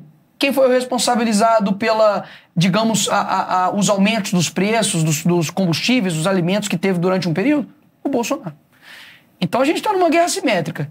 Não dá para poder é, a gente é, jogar com as, o jogo com as regras da esquerda querendo ganhar. Você falou de pandemia, é, sempre se, se comenta que a, o problema na pandemia, da condução da pandemia, foi a comunicação. Claro, alguns comentam que foi um problema é, genocida, etc, uhum. etc, etc, mas, é, de certa forma, a direita, quando faz a autocrítica, entende que existia uma postura positiva, uma, uma, é, decisões positivas, mas uma, uma comunicação errada. Dito isso, uh, você acha que é, existiria um espaço, existiria uma possibilidade de fazer de fato uma comunicação melhor? Ou não dar tantas brechas, ou a mídia de qualquer forma, quer dizer, era uma, uma batalha perdida. A mídia de qualquer forma ia fazer o que fez para. Não, eu, eu, acredito que ainda assim a mídia é, continuaria no seu ativismo contra Bolsonaro, é, porque ela perdeu muito, principalmente as grandes emissoras, mas dava para reduzir os danos. Isso é fato. É, o próprio presidente Bolsonaro, nos podcasts que ele estava, ele estava fazendo no segundo turno, ele se arrependeu, ele uh, reconheceu que algumas falas foram uh, imprecisas, foram é, infelizes, mas a gente percebe que frases infelizes não são um monopólio somente de um lado. Você vê no mesmo período o presidente atual, Lula, dizendo que graças a Deus pelo coronavírus, que aí dessa forma as pessoas reconheceriam né, ali o, a, o instrumento Estado. Ou seja, o que ele estava querendo dizer com aquilo dali? Que graças a Deus que teve o, o coronavírus. E a mídia simplesmente abafou é, esse, esse lado porque era uma pessoa de esquerda falando. Mas acredito que dava para ter reduzido sim é, os danos. Acho que a, a eleição em si são muitas nuances que chegou a esse resultado. Né, é, eu, inclusive, não posso falar contra o processo eleitoral, uh, porque, caso contrário, eu tomo uma multa de 100 mil aqui ao vivo, e aí a Brasil Paralelo vai ter que pagar isso aí por mim. Mas é, eu vejo que a condução não foi leal. Eu vejo isso uh, pelas decisões que foram tomadas pelo tribunal é, e, e, acredito que, que é uma soma de fatores essa perda dessa eleição agora. Espero que a gente aprenda, que a gente amadureça, para que no futuro próximo a gente consiga retomar o país e tirar das mãos aí uh, dessa esquerda. Quero mudar de pauta e falar de treta interna agora. Treta interna, vamos. É... racha na direita, né? Então, digamos que tinha uma, essa nova direita surgiu um pouco desorganizada, estava todo mundo unido, mesmo que fosse uma coisa meio provisória, para remover o, o, PT do poder, tirar Dilma, etc. Bolsonaro entrou, você já mencionou racha no PSL, mas teve outros rachas na base de influenciadores. Você protagonizou debates com Nando Moura, é, tretas em Twitter, etc. Né? E, e vejo que vocês se bicam até hoje nesse sentido, né? Então, numa eleição tão apertada, de 2 milhões de votos, certo? Você acha que tinha espaço para alguém ceder, digamos, olhando para trás agora, né? porque foi tudo acontecendo no calor do momento, mas olhando para trás, você acha que tinha espaço para alguém ceder e falar, cara, pô, a gente pode ter uma divergência aqui, mas deixa eu entender sua crítica, deixa você entender a minha e vamos junto? O que, que você imagina disso? É, refazendo, é, não é uma racha da direita, né? É simplesmente uma racha, porque é, Nando Moura, MBL é, e companhia, isso passa longe de ser alguma direita, passa longe dos meus princípios, daquilo que eu sou. É, e começando né, pelo Nando Moura, por, por mais é, inexpressivo que ele seja, irrelevante, eu fiz questão de ir até o, o, debate porque foram séries e séries e séries de ataques, de ofensa, e foi a mesma estratégia que ele utilizou, né? Ele me chama para o debate, se eu recuso, eu sou covarde. Se eu, se, é, se eu vou até lá, eu sou uma pessoa que não sabe debater, ele sai por cima, mantendo a posição ali calma, né? É, e uma pessoa que durante o debate dizendo que a vontade dele era bater em mim, né? Enfim, é, essas, essas nuances, né, que, que acontece aí... Desculpa interromper, por que, que vocês têm essa treta? Pode me contextualizar, por favor? Não, foi o seguinte, é, na, na, na viagem de Dubai que eu fiz, o presidente Bolsonaro me convidou sem pagar um centavo da minha viagem, utilizei o meu próprio salário para poder ir até uma missão oficial. Solicitei a Câmara de Belo Horizonte, recebi o aval da presidente para poder vereador. ir quando era vereador. É, e simplesmente, eu, tanto o Nando, tanto é, o MBL, quanto inclusive o Danilo Gentili, jogaram a narrativa de que eu estava usando dinheiro público para ir até Dubai, de que o Bolsonaro teria, inclusive, pagado as minhas despesas, ido no avião do Bolsonaro. Enfim. O que tinha em Dubai? é, era a, a, Expo Dubai, a maior exposição é, no mundo, do mundo que existe. E fui lá, inclusive, para poder prestigiar uma, uma oficina que tinha do Brasil, mostrando as questões ali do nosso, do nosso país e também dos outros países. Assim, via é, é, uma, um avanço tecnológico lá, por exemplo, no plataforma da Rússia, dos Estados Unidos, assim, coisas absurdas que eu vivi lá Mas dentro. Mas também imagino que era uma estratégia política do Bolsonaro, com um forte apoiador da base, com popularidade, de subir um pouco a sua carreira também, imagino. Não, posso ser sincero, não uhum. foi. foi. Foi algo realmente assim, poxa, é, ele, está, ele está indo para Dubai Vai ter exposição. É, acho que vai ser uma oportunidade é, de, de, de, aprendizado. Então vamos lá conhecer. O presidente me convidou e eu fui. Então, assim, é, o, o argumento utilizado para me atacar era que eu estava usando o meu dinheiro. Aí eu falei, horas, se eu não puder usar o meu salário, eu vou ter que cobrar o quê? Vou ter que cobrar o policial, porque ele é servidor público também. Eu vou ter que cobrar o bombeiro. Opa, o policial, o que, que você comprou aí? Foi na. O, você o argumento é que o seu salário é fruto de dinheiro público. Tá Exato, só que é, é uma, é uma falta de capacidade intelectual tão grande que ele não compreende que o salário ele não é público, ele é o, o salário ele é do servidor, horas é, você não consegue. O, o, o, público que te paga, né, o pagador de impostos, ele não vai ditar aquilo que você vai gastar. Imagina, eu falar pro deputado, deputado, seu salário aí, quanto que você gastou comprando frango para sua casa, hein? Ah, você alugou aí, você assinou Brasil Paralelo. Não. Peraí, você está gastando dinheiro com, o quê? Então, assim, é um argumento tão esdrúxulo. Mas eu fiz questão de ir até lá porque eu sabia que eu poderia alcançar pessoas do lado dele que estavam enganadas e ele não iria tirar uma pessoa do meu lado. E foi exatamente isso que aconteceu. Mas nesse momento não dá para levantar o, o telefone. E, e, olha que a gente já se envolveu numas tretas também, a gente tenta não dar muita voz para isso. Mas não dá para levantar o telefone, ligar para o cara e dizer: pô, olha só, não sei, estou pegando o pé do Nando porque uhum. foi o debate que eu vi, tá? Mas olha só, Nando, é, pô, não foi bem isso que aconteceu, deixa eu tentar te explicar, etc. Acho que não vale a pena a gente brigar. Isso acontece com pessoas, de fato, que estão, são aliadas, é, que estão do mesmo espectro que a gente. Vamos lá. Numa eleição que você tem de um lado Lula, um condenado, um criminoso, uma pessoa é, que, que, que tem condenações de lavagem de dinheiro, de corrupção passiva, e de um outro lado, vamos lá, tem um qualquer. A escolha é muito simples, é o qualquer. E quando você se coloca numa posição de neutralidade perante isso, para mim ele é pior do que o da esquerda. Porque a esquerda tem posição. Agora, qual que é a tática, por exemplo, do MBL? O Bolsonaro está fortalecendo a volta da esquerda. O que irei fazer? Me aliar à esquerda para poder tirar o Bolsonaro e a esquerda voltar. Isso não faz sentido nem para uma criança de 6 anos de idade. Você se aliar à esquerda, pedir impeachment do Bolsonaro para isso? Então vamos lá. Eles conseguem se aliar com pessoas que têm pontos extremamente divergentes, que é a esquerda, mas não conseguem se aliar em uma eleição que está valendo algo muito importante, que é a presidência da República, com pessoas que têm mais convergência do que eles. O MBL ele era um movimento muito reconhecido, muito credibilizado no Brasil inteiro. Inclusive, o atual deputado Kim Kataguiri era uma pessoa que era cogitada a ser presidente da República. Uma pessoa que era um jovem que, inclusive, detinha a minha admiração. Mas a raiva que eles começaram a, a, a levantar é, contra mim foi porque eles viram que eles entraram em total descrédito. A vontade do poder acima de todas as coisas para poder fazer com que o Kim seja um futuro presidente, para que o MBL tome domínio é, das pautas, fez com que eles perdessem a essência, que talvez nunca também tiveram, afinal das contas. Ai de mim se algum dia vaza um áudio meu dizendo que elas são fáceis porque são pobres.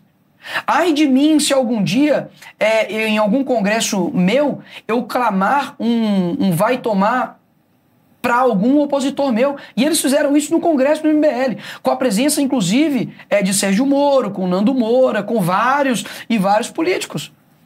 Ou seja, afinal de contas, é, o que, que o MBL quer?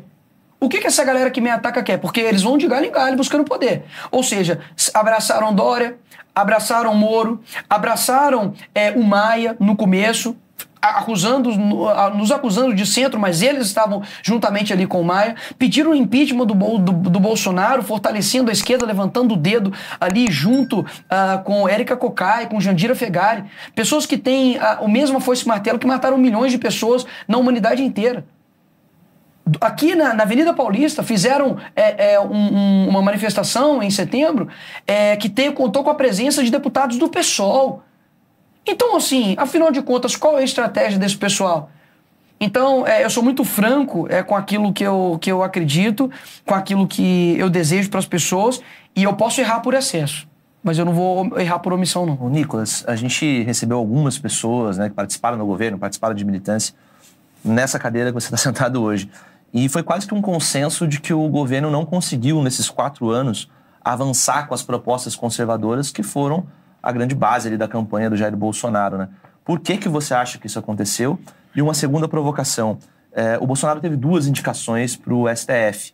Né? Esperava-se de que ele mantesse uma linha ideológica conservadora nas, conservadoras nas suas, nas suas indicações. Isso não aconteceu. Por quê? Olha, as pessoas precisam compreender que político não é dama. Ele é, ele é um xadrez, não é um 4D de algo que você para e fala, meu Deus, você precisa ser um gênio da política para poder compreender o que está acontecendo. Mas é complexo. Eu vou dar um exemplo meu, tá bem?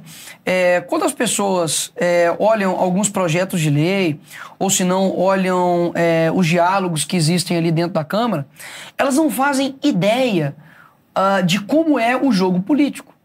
Então, a indicação do ministro do STF, que fica ali uh, quase que vitalício, né? Só sai quando tiver determinada idade, é, a quantidade de pormenores que existe até achar um nome é gigantesco. Você tem pressões é, de partidos. Então há ali uma pressão para que ah, você não vai colocar ali tal fulano para ser ministro, então nós vamos retirar então o nosso apoio para aquela uh, projeto de lei sobre as armas. Ah, você vai colocar isso aqui, então sabe o que nós vamos fazer? Nós vamos é, caçar o seu deputado por isso e aquilo. Então o jogo político em Brasília é absurdo. Assim, para coisas pequenas, um projeto talvez que não tenha nada demais. Eles conseguem fazer daquilo dali uma, um mercado de negócio, uma bancada ali de favores e trocas. Então, eu acho que, é, primeiro, houve uma pandemia onde todos os esforços foram voltados para isso. Eu acho que isso atrapalhou a agenda cultural. Eu acredito é que, por ser a primeira vez que nós tínhamos um, um presidente de direita no comando, nós mesmos é, não tínhamos a experiência da esquerda em saber como funcionava toda a estrutura do Estado, eh, do, do, do da federação, né? de como, é, de fato, era o funcionamento ali do Ministério da Educação, de quais eram os pontos realmente é, nefrálgicos né? para a gente poder realmente conseguir a, a, a ingressar na agenda cultural, mas preciso levantar alguns pontos importantes. A agenda também não retrocedeu. Não foi colocado nenhum ponto Uh, a favor do aborto no governo Bolsonaro. Nós não tivemos nenhuma invasão uh, do MST durante o governo Bolsonaro. A gente não teve, por exemplo, é, a não ser em decorrência da, da pandemia, um aumento de impostos. Pelo contrário, foi retirado o aumento uh, do, do, IPI, uh, da taxação, por exemplo, de produtos né, é, eletrônicos. A gente teve um avanço, por exemplo, muito grande com relação à educação na criação da Secretaria de Alfabetização, que teve à frente o Carlos Nandalim.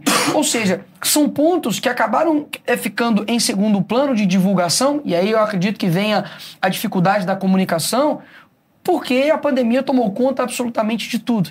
Tivemos batalhas de máscara, de vacina, uh, de tantas outras coisas, sabe? Que acabou nos tirando a possibilidade de enfrentar.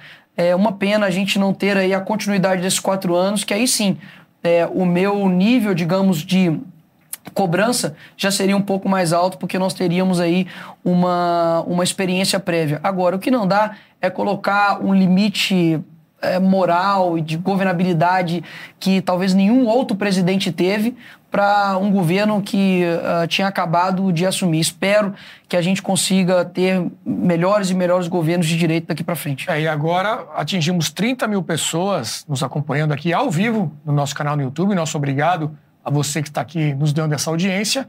Lembrando que na segunda-feira, dia 13 de março, lançaremos uma nova trilogia chamada A Direita no Brasil. Tudo isso que está sendo discutido, nosso programa Sabatina trouxe vários protagonistas dessa história da direita no Brasil nesses últimos 10 anos.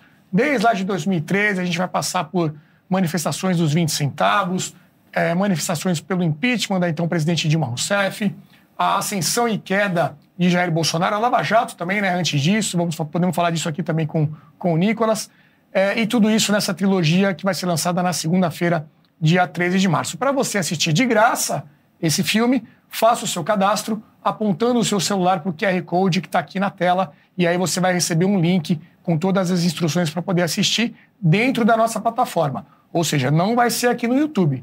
Não adianta você achar, não, não vou me cadastrar, na segunda-feira eu entro aqui no canal e assisto o filme. Não vai conseguir. É no nosso ambiente, na nossa plataforma, por isso a importância do cadastro. Faça isso através do QR Code ou então no link na descrição deste vídeo. Imperdível, uma das produções aí mais importantes que nós já fizemos aqui na BP. Roda o VT, produção, para o pessoal ter um pouco mais de detalhes sobre isso. Por que tantos rachas internos na direita vieram a público? Houve algum responsável por enfraquecer o movimento? O legado deixado pela Operação Lava Jato e pelo governo de Jair Bolsonaro foram positivos para o país? Para responder essas perguntas, decidimos produzir um dos nossos documentários mais importantes. Dez anos depois do início de tudo, entendemos que era necessário examinar o caminho percorrido para extrair lições e aprender com os erros. E processos como esse não são fáceis de serem enfrentados. A mentira cria raízes profundas e até mesmo na mente daqueles que dizem defender a verdade. Mas uma coisa é certa: roupa suja se lava em casa. E o cesto da direita está cheio de roupa para ser lavada. Das manifestações pelos 20 centavos em 2013 ao 8 de janeiro de 2023. Nosso novo documentário vem para responder uma pergunta incômoda. Afinal, existe um futuro para a direita no Brasil? A trilogia estreia no dia 13 de março no streaming da BP para todo o país. E agora temos uma grande novidade.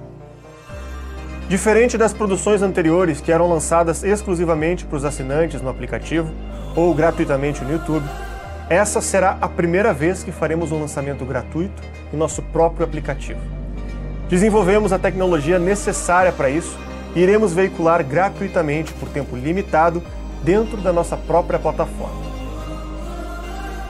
de 2013 a 2023, relembraremos a trajetória da nova direita, os grandes momentos, os principais personagens, os erros e também os acertos.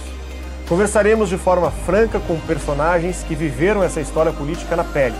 São pessoas de todo o espectro ideológico que nos ajudaram a obter um retrato fiel da situação atual. Para assistir gratuitamente em nossa plataforma, faça o seu cadastro. O seu e-mail é fundamental para enviarmos todas as informações sobre o novo documentário e também o link que dará acesso ao filme no dia do lançamento. Nós contamos com a sua participação.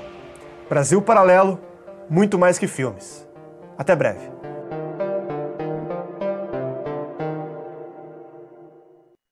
Lembrando que você tem até este domingo para fazer o cadastro, senão não vai conseguir assistir gratuitamente esse lançamento na segunda-feira, dia 13, os três episódios, hein? 13, 14 e 15, imperdível à direita no Brasil. Se você já é assinante, fica tudo mais fácil, é só acessar a nossa plataforma na segunda-feira. Nicolas, retomando aqui o nosso papo.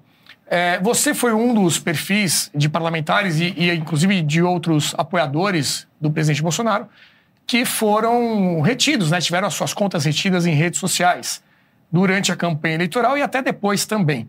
Existe hoje no parlamento uma discussão sobre um projeto de lei, o 2630, que é o tal do projeto das fake news, de regulamentação da mídia, das redes sociais e tudo mais. Como é que está essa discussão lá dentro? Você acha que tem chance desse projeto avançar? É, existe um, um, medo aí de acontecer uma censura por conta disso? Conta um pouco da sua percepção nesse início de mandato. Olha, eu já tenho conversado já com representantes da, do Grupo Meta, né, do Instagram, do Facebook, porque o PL que foi, foi uh, trabalhado, fizeram um grupo de trabalho para poder discuti-lo, é, ele, o grupo de trabalho ele não tem a proporcionalidade partidária. Já a comissão especial, ela segue a proporcionalidade partidária, ou seja, teríamos mais pessoas do PL lá dentro, por ser aí o maior partido é, da Câmara. Então, o apelo que eu estou fazendo já, conversando inclusive com o presidente Lira, conversando com essas empresas, é para que tenha a comissão especial porque dessa forma nós vamos conseguir debater o projeto, porque o projeto do PL, né, das fake news, que vai ser que possa ser aprovado, não pode ser o PL das fake news de 2022. Ele tem que ter o debate com os novos integrantes. E aí eu pergunto, né, para você, talvez você esteja se perguntando, Nicolas, mas o que, que isso tem a ver comigo? Tem hora que eu olho ali o Instagram, eu mexo, mas assim, o que isso de fato pode atrapalhar a nossa vida como democracia? Primeiro, a gente viu nas eleições o quanto é importante você ter uma internet livre, é, sem censura é, e poder dar a possibilidade das pessoas postarem é, ali os seus vídeos, as suas opiniões, enfim. E quando a gente olha o que aconteceu, por exemplo, nas eleições, eu mesmo fiquei mais de um mês sem assim, as minhas redes sociais e até hoje eu não sei o motivo. Eu não tenho acesso aos meus autos do processo. Ou seja, é, é simplesmente uma decisão arbitrária, subjetiva de um juiz e tirou minhas redes sociais. E quando a gente olha antigamente, né, o poder da mídia, é, seja TV Globo, seja é, essas, essas demais mídias é, em televisão, você vê que elas pautam o debate político.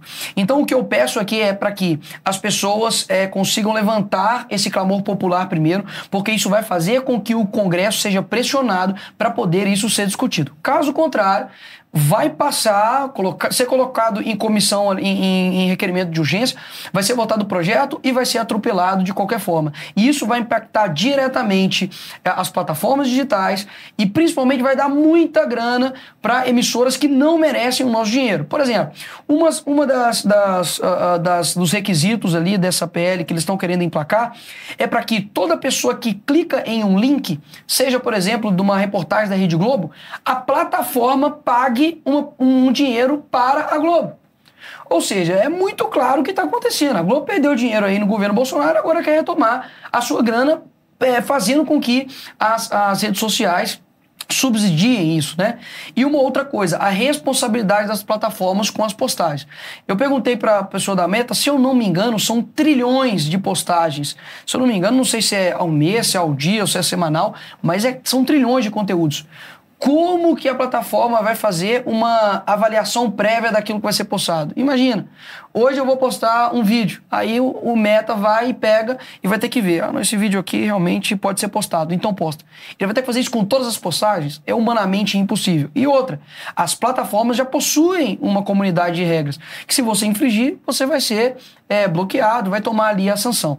Então, é, a gente está em cima disso, estou trabalhando para que tenha a comissão especial e, se Deus quiser, a gente, inclusive, solicitei a suplência da Comissão das Comunicações, que foi uma, uma comissão nova que foi criada agora lá na Câmara, para que o debate que seja feito ali eu esteja participando.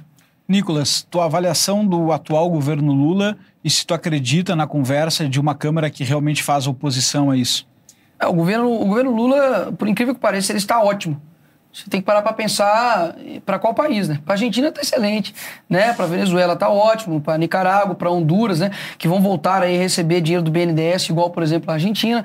Então, para eles está excelente. Agora, para o Brasil, é, 18 reais de aumento de salário mínimo, realmente é, a vontade que dá é de fazer, né? Mandar, olha, faz o L aí para quem votou no Lula. Mas acredito que realmente agora é o momento de é, trazer as pessoas para perto, mostrar o quão perigoso é a consequência de um voto voto mal dado. Uh, você tem aí novamente os combustíveis subindo, né? A, a, você tem aí agora as pessoas que foram prometidos para ela picanha eh, e agora começaram a dizer que era uma metáfora. Só que no evento do Lula as pessoas começaram a cobrar picanha, picanha. Ou seja, é, uma hora a conta vai chegar, essa tarifa vai chegar e foram muitos os, os consórcios né, assinados para as pessoas apoiarem todo o plano Lula. Uma hora isso vai é, é, chegar e bater na porta e acredito que esse governo não prospera durante muito tempo. Então a avaliação que eu faço é ministro dos Direitos Humanos dizendo que a liberação de drogas é, vai utilizar da liberação de drogas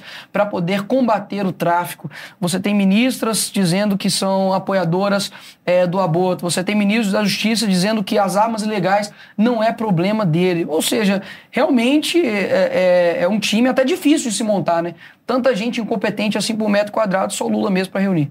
E tu acredita nessa ala de oposição que a Câmara formou, esse papo de a Câmara mais conservadora até então? Etc? Acredito, acredito. A gente, é, inclusive o próprio presidente Lira deixou claro uh, em entrevistas recentes de que o Lula não tem base suficiente para poder, por exemplo, é, impedir a reforma tributária, é, não tem é, é, apelo suficiente, por exemplo, para fazer as mudanças né, do Banco Central. Ou seja, eu acho que a gente vai conseguir fazer uma oposição firme, inteligente e peço né, para que as pessoas não subestimem é, o poder da fala. O parlamento, né, o parler, ele realmente uma, uma, uma função dele é falar. Então muita gente fala, ah, vocês só estão falando. Fala, peraí, eu estou trabalhando, estou falando, fazendo aquilo que as pessoas querem que sejam feito, que é representatividade. Óbvio que é, muitos querem colocar uma, uma moldura daquilo que é o melhor deputado. Ah, você tem que ter, ser igual o fulano de tal. Pessoal, é como se nós fôssemos um corpo.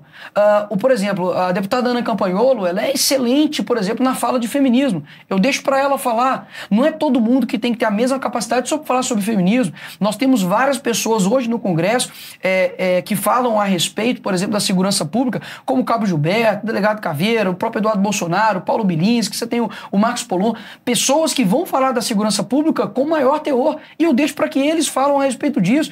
Então, assim, as pessoas precisam compreender que os métodos de cada um é diferente. Não precisa ficar fazendo comparações de aquele é melhor, aquele é pior. Não. Desde que esteja fazendo o seu trabalho, indo até Brasília, representando e, e não ficando é, é, é, fazendo como os deputados uh, de esquerda geralmente fazem, né? Utilizando o avião da FAB para poder ir em leilão de cavalo, né? Para poder usar dinheiro do orçamento secreto para poder asfaltar é, fazendas é, próprias. Eu acredito que a gente está aí no caminho certo. Nicolas, o ao mesmo tempo que existe um certo consenso de que muita coisa ficou travada no governo, existe o um consenso de avanço na área da economia, é, sob liderança ali do Paulo Guedes, com uma mentalidade liberal. Sim. É, o quão é, habituado você está à, à, doutrina liberal, aos, aos, aos, autores liberais, às ideias de liberdade econômica, uhum. de livre mercado, etc.? Olha, eu estudei Mises, Hayek, é, confesso que eu estou tendo aula agora semanalmente é, sobre economia, que eu acredito que a gente precisa né, melhorar, precisa aprender.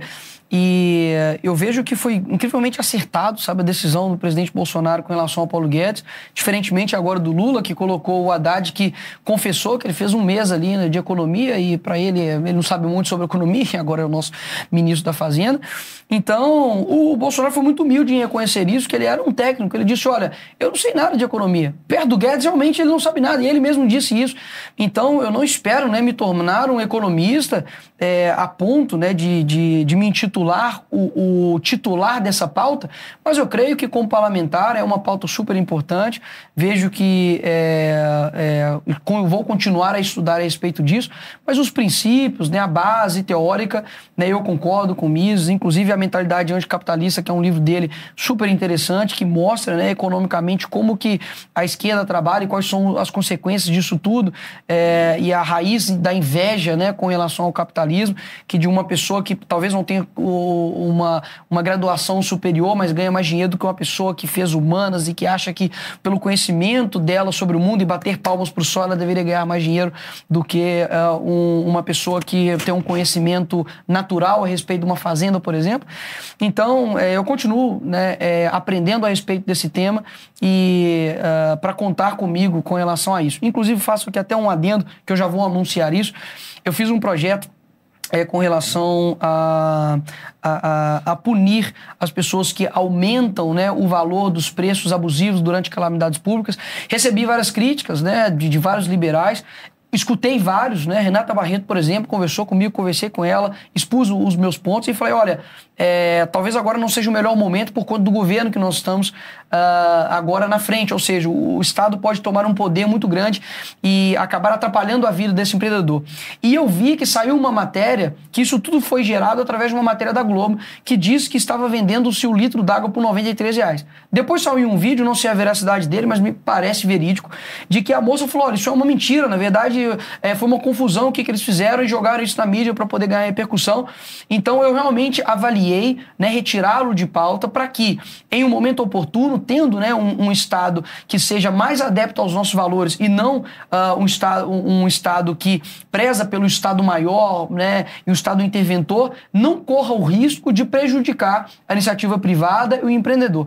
Então, assim, é mais uma medida né, que eu vi de querer ajudar, mas que eu vejo que agora talvez não seja o timing de tudo isso.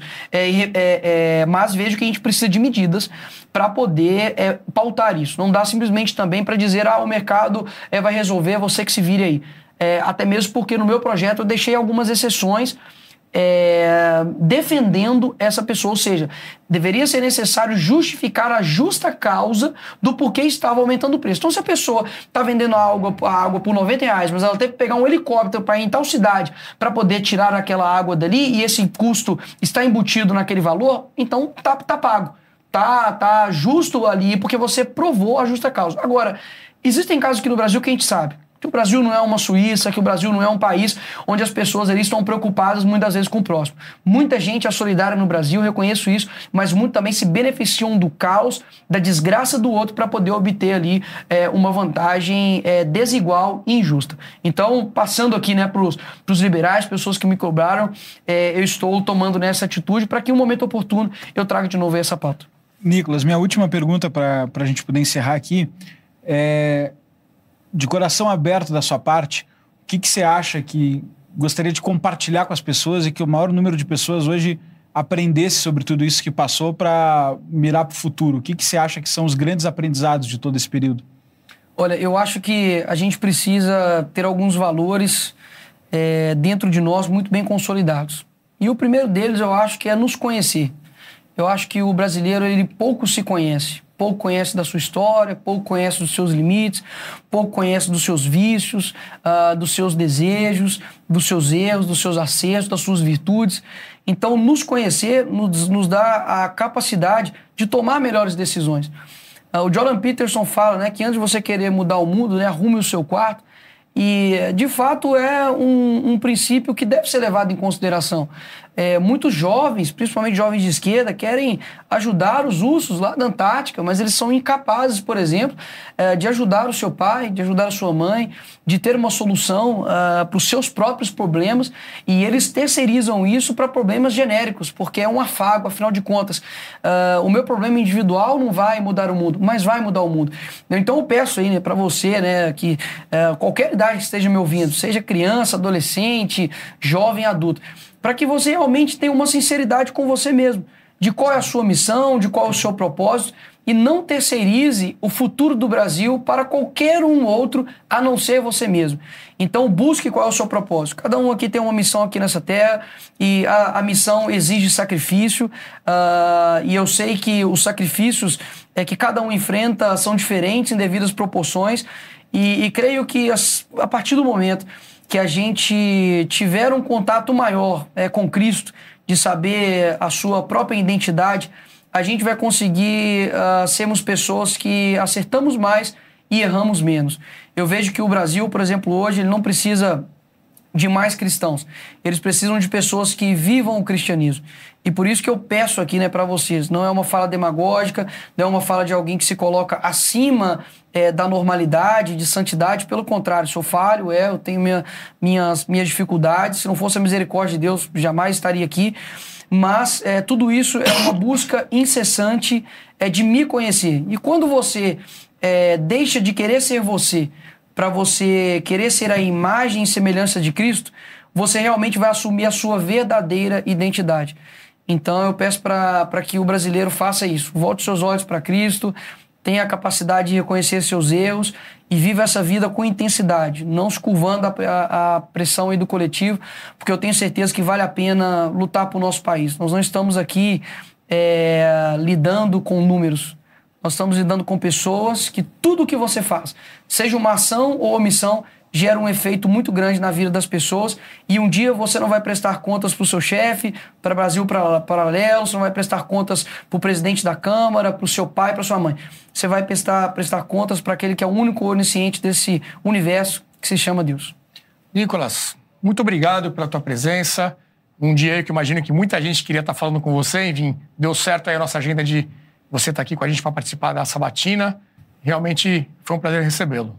Obrigado, obrigado a todos aí. Obrigado, Desculpe tá. qualquer coisa e vamos para cima aí, o Brasil é nosso. Obrigado, Nicolas. Henrique, Valeu, Lucas, Diego, obrigado, obrigado, obrigado, a você. Batemos nosso recorde hoje aqui de, de audiência da Sabatina, hoje ao vivo, né? Pela primeira vez. Para todos, para todo o Brasil aqui no nosso canal do YouTube. E fica mais uma vez o convite para você se cadastrar através do link na descrição deste vídeo ou então apontando o seu celular para o QR Code para assistir a nossa trilogia A Direita no Brasil muito rico, muito rica a investigação que nós fizemos. Conversamos com pessoas aí de diferentes espectros políticos para realmente analisar, entender tudo o que aconteceu nesses últimos 10 anos e projetar o futuro. Qual o futuro da direita no Brasil? E é muito importante que você possa acessar esse conteúdo para também tirar suas próprias conclusões. Lembrando que esse, esse documentário vai estar gratuito para quem se cadastrar ou então para os assinantes que acessarem a nossa plataforma e não vai ser aqui no YouTube. É dentro da nossa plataforma, por isso é tão importante que você faça esse cadastro. Ok? Amanhã temos mais um encontro marcado aqui, novamente às 20 horas, com mais um convidado. Te esperamos aqui e até breve. Das manifestações pelos 20 centavos em 2013 ao 8 de janeiro de 2023. Nosso novo documentário vem para responder uma pergunta incômoda. Afinal, existe um futuro para a direita no Brasil? A trilogia estreia no dia 13 de março no streaming da BP para todo o país. E agora temos uma grande novidade. Diferente das produções anteriores que eram lançadas exclusivamente para os assinantes no aplicativo ou gratuitamente no YouTube, essa será a primeira vez que faremos um lançamento gratuito no nosso próprio aplicativo. Desenvolvemos a tecnologia necessária para isso e iremos veicular gratuitamente por tempo limitado dentro da nossa própria plataforma de 2013 a 2023, relembraremos a trajetória da nova direita, os grandes momentos, os principais personagens, os erros e também os acertos. Conversaremos de forma franca com personagens que viveram essa história política na pele. São pessoas de todo o espectro ideológico que nos ajudaram a obter um retrato fiel da situação atual. Para assistir gratuitamente em nossa plataforma, faça o seu cadastro. O seu e-mail é fundamental para enviarmos todas as informações sobre o novo documentário e também o link que dará acesso ao filme no dia do lançamento. Nós contamos com a sua participação. Brasil Paralelo, muito mais que filmes. Até breve.